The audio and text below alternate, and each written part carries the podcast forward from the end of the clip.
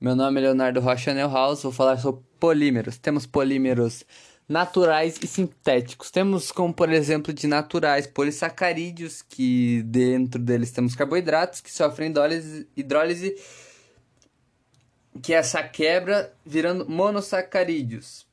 É, os monossacarídeos juntos formam carboidratos, até porque polímeros são a junção de vários monômeros. E os monômeros do carboidrato são os monossacarídeos.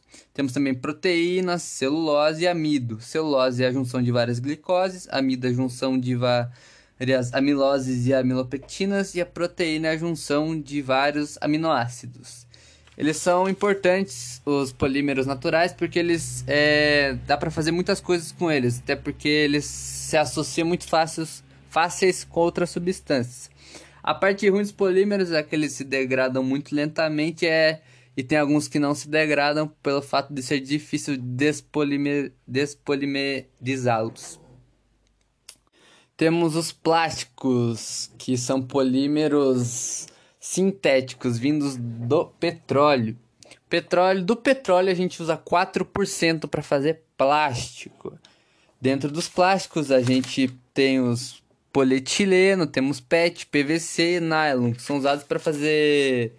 É, eles são usados, os polímeros sintéticos são usados para fazer sacola, para fazer aquele plástico que cobre o, o, os fios, são usados para fazer canos, para várias coisas de construção. A parte ruim deles é que eles também se degradam muito lentamente Vários deles são a causa de muitos incêndios, até for, é, nos mares eles afetam é, a vida marinha, até porque tem animais que consomem eles. E também causam uma poluição visual nos lugares que é, neles estão encontrados vários plásticos que são descartados de forma incorreta. O plástico produz muito dinheiro, também tendo produz emprego para muitas pessoas e isso é muito importante. Também os problemas ambientais que eu comentei antes, né, que que eles afetam também as cidades, é, fazendo enchentes, né? E também afeta principalmente o meio ambiente.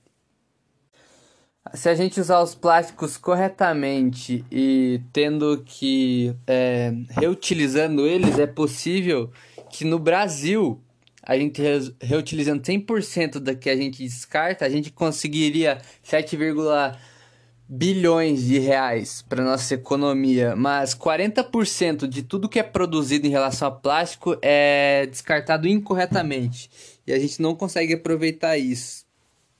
A produção de plástico é o que mais é a gente, o, mundo produz. Ele produz muito e também é porque ele é muito importante para o nosso mundo. É impossível, quase impossível viver sem plástico, até porque ele dá emprego, ele tem, a gente precisa dele para muitas coisas. A gente é dependente do plástico, por assim dizer. Também temos a parte ruim de usar plásticos porque eles são muito. Eles perdem monômeros muito fáceis. Os polímeros do, da garrafa PET, por exemplo, eles saem fáceis e podem prejudicar no sabor da comida, afetando isso, porque os plásticos também eles alteram sabores, apesar de que eles também são muito resistentes e conservam muitas comidas para que elas não estraguem. Isso também é importante falar sobre os plásticos.